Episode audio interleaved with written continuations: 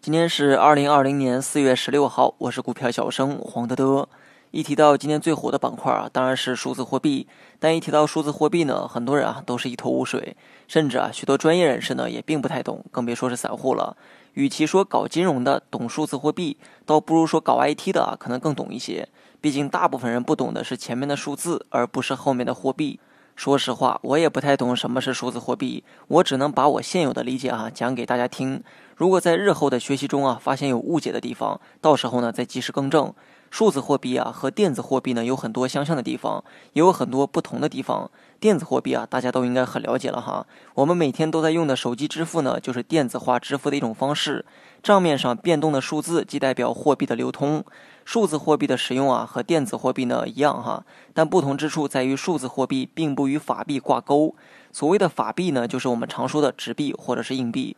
我们日常用的电子支付啊，虽然在用数字做加减法，但是背后的本质呢，还是法币的交换。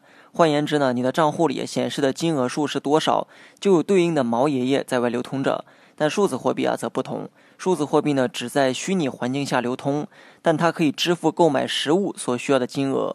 而它并没有实物的货币在流通，这种形式啊，有点像小时候在 QQ 里经常使用的 Q 币。不同的是哈，Q 币只能在虚拟环境下交易虚拟的商品，但数字货币呢可以交易实物商品。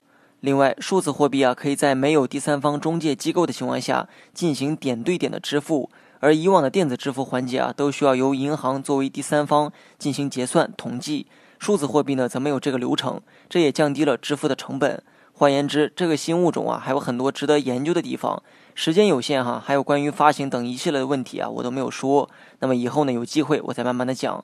数字货币这个概念啊，我估计呢，跟之前的 RCS 啊表现的差不多。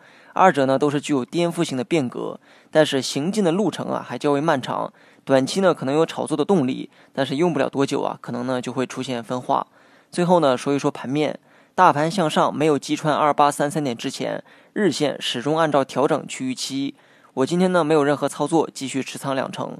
所以说大盘啊始终没有突破前高，但就像我昨天说的哈，关键点位二七八九点没有跌破之前，就没有必要悲观，合理的仓位在手，剩下的就是拿住它。